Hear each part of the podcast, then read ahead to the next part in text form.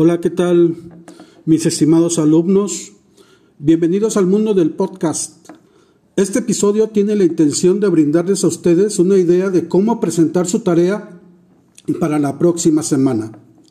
La tarea consiste en grabar un podcast con el tema que hemos estado desarrollando en clase. Por tanto, pongan atención a este ejemplo. Iniciaré por mencionar el aprendizaje esperado que es valora la utilidad de las TIC como fuentes y medios de información al producir un programa de radio. Luego les mencionaré algunos aspectos relevantes de la radio. Por ejemplo, la radio es un medio masivo de gran importancia para la sociedad que transmite información y contenidos rápidamente a una gran cantidad de personas. Y es de esta manera que la población se mantiene informada sobre acontecimientos políticos, sociales, culturales o de cualquier otra índole. Además de que es una manera de entretenimiento y en algunos casos una vía para la interacción de diferentes personajes con los radioescuchas. La información y el entretenimiento visten casi todo el panorama radiofónico actual, nacional e internacional, por lo que resulta casi imposible imaginar este medio sin un contenido informativo dosificado de entretenimiento, necesitado de cambio de hábito en la actitud de quien informa. Un periodista radiofónico no se limita como lo hacía antes, a difundir lo que acaba de ocurrir aquí y ahora. La relevancia de la radio en la actualidad queda de manifiesto en las siguientes formas. 1. La música sigue siendo el contenido estrella, ya que a todos les gusta escucharla conscientemente o de fondo mientras realizan otras actividades. 2. Programa una transmisión frecuente de anuncios publicitarios, lo cual ayuda a captar la atención de los consumidores, pero también a que se grabe en su mente el mensaje. 3. Los costos de la publicidad radial son relativamente bajos en comparación con otros medios, ofreciendo el mejor retorno de inversión. 4 la necesidad de apelar a la imaginación de los oyentes para que recreen las escenas descritas en los anuncios ayuda a despertar emociones en ellos y favorece que los mensajes publicitarios sean recordados. La programación de la radio tradicional ha ido cambiando durante estos últimos años, ya que este medio ha visto en Internet su plataforma para seguir en esta sociedad. Por esa razón, la radio convencional ha adaptado su programación, incluyendo como valor añadido a la misma las redes sociales. En este contexto nacen los, este, las radios online, que son mucho más que los repetidores digitales de las emisoras convencionales. Debido a que el mundo está en constante transformación, exige que se adopten nuevas estrategias que sean pertinentes a sus comportamientos, como lo es la creación de podcast. Los podcasts son una serie de episodios grabados en audio y transmitidos en línea. Estos pueden ser eh, grabados en diferentes formatos, siendo los más comunes entrevistas entre invitado y presentador y grabaciones individuales donde él o los presentadores comentan sobre un tema específico. Cualquiera que sea el formato de presentación, estos programas necesitan obligatoriamente de un tema y de alguien para realizar la presentación, normalmente denominados hosts o anfitriones. Los formatos de podcast son diversos y cada uno posee objetivos distintos. El podcast informativo eh, tiene la idea de transmitir al oyente información de su interés. Si los podcasts en sí ya evocan mucho a los programas de la radio, este formato es aún mucho más próximo y recuerda a los medios donde se oían o donde todavía se pueden seguir escuchando. Por ejemplo, las noticias en las redes de AM y FM. Por otro lado, les comentaré sobre la importancia del uso de las TIC, que es otro de los temas que hemos estado revisando en clase. Las TIC ofrecen enormes beneficios. Naturalmente, si sabes emplearlas, por ello debes aprender, debes educarte para usarlas de manera adecuada. En, resumen, ¿sí?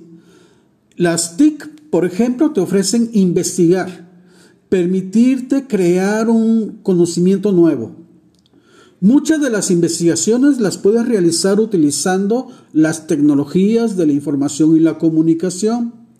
Estas son herramientas digitales que te permiten acceder, buscar, recuperar, almacenar, crear y difundir información. Las TIC son esenciales para el desarrollo humano, puesto que la información y el conocimiento son recursos elementales tanto para el desarrollo individual como el de la sociedad. El Internet, pues, es la TIC más usual y sobre todo la que ocupan ustedes. La información, es cierto, está muy dispersa, por lo tanto hay que saber buscar, empleando los buscadores adecuados o metabuscadores de calidad. No toda la información es fiable, ¿sí? No se este, confíen ustedes en que lo que primero que encuentren es real o es verdadero, por lo que se requiere saberla validar. Hay instituciones y organizaciones no gubernamentales que de reconocido prestigio que ofrecen información confiable. Es preciso consultar varias fuentes a fin de revisar, comparar, seleccionar la información que se busca obtener. Ahora bien, si el propósito es difundir o intercambiar información en formato de texto, imágenes o videos, las TIC ofrecen una vasta gama de recursos para lograrlo con una rapidez vertiginosa, entre ellos las llamadas redes sociales. Bueno, y finalmente, ha llegado el momento de difundir la información, porque al detectar los datos relevantes y elegir ciertos detalles informativos, podrás aplicar los conocimientos que se revisaron anteriormente. Por lo tanto, ustedes deberán buscar en Internet, ¿sí? validando la información que encuentren, un tema para que sea presentado a través de un podcast. ¿sí? Por ejemplo, el tema que se les sugiere a ustedes es sobre las culturas del mundo, sobre la selección de un país que ustedes consideren interesante. Por lo tanto, este espacio está destinado al acercamiento entre los pueblos del mundo. En esta ocasión emprenderás un viaje hacia la cultura que tú consideres impresionante, que estén envueltas en un misterio que les puede conferir tal vez su lejanía geográfica. Por ejemplo, yo les voy a presentar al país de Singapur. Singapur se ubica al sur de Malasia y cuenta con una población de 5 millones de habitantes. La cultura de Singapur está conformada por una mezcla de elementos provenientes de China, de Inglaterra y de Malasia. La diversidad de influencias se debe al constante flujo migratorio que existe en esa zona. Esta nación ha demostrado que la confluencia de diversas culturas en vez de dificultar la coexistencia social y representar un obstáculo para el desarrollo, constituye un aliciente para vivir perfectamente en paz a través de la mutua colaboración y sin que los habitantes deban renunciar a sus creencias y costumbres.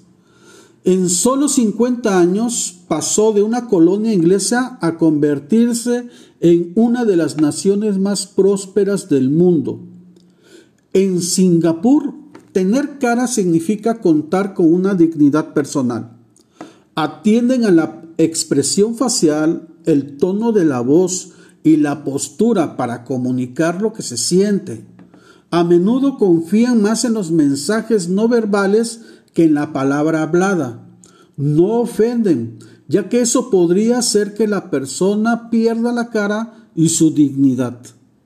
Una de las particularidades de los hablantes es la tendencia al orden en todas las esferas de la vida. Los ciudadanos no soportan el fumar en lugares públicos. Los infractores deben pagar multas bastante elevadas. Lo mismo si escupen en la vía pública, mastican chicle o tiran basura. Igual sucede si cruzan la calle por lugares no permitidos. No se toca la cabeza de una persona. En Singapur la cabeza se considera el lugar del alma y tocarla hace que la gente se sienta humillada. En Singapur, una de las claves del éxito educativo consiste en involucrar a los alumnos en el modo de aprender propiciando que se hagan preguntas y busquen sus propias respuestas, que investiguen y reflexionen acerca de lo investigado. Es una lección para todo el mundo. Es interesante conocer otras culturas. La visión del mundo, de lo que nos rodea, se va enriqueciendo. Así, recorrer miles de kilómetros y llegar a otra nación nos va a sorprender. ¿sí? Entonces, por eso es importante que ustedes sepan elegir uno de los países que ustedes consideren sea relevante la información que nos van a proporcionar.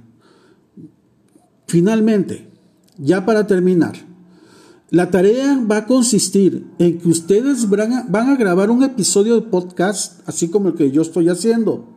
Le van a poner un título y el nombre del locutor. Tu episodio debe estar basado en los siguientes puntos. Uno, Síntesis de la historia y características de la radio. Deben retomar la información que ya hablamos de la radio y la deben incrustar en su grabación. 2.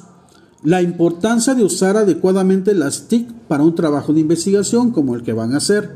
Por lo tanto, deben de hacer una síntesis, hablar de manera sintética acerca de la importancia de las TIC, que también es otro de los temas que ya ustedes resolvieron en una tarea.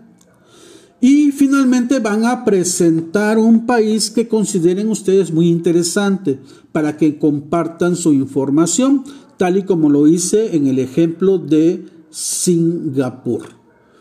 Esa es la tarea que ustedes deberán presentar en la, este, esa semana, ¿sí? El viernes, ya saben, a las 2 de la tarde. Ese archivo lo pueden este, subir ahí a la plataforma de Classroom y en caso de que tengan ustedes algún problema, pues compartan el enlace, compartan el link y con eso es suficiente. Ok, cualquier otra duda que tengan ante esa tarea, pueden consultarme sin ningún problema. Y bueno, hasta aquí este episodio de podcast y nos vemos próximamente.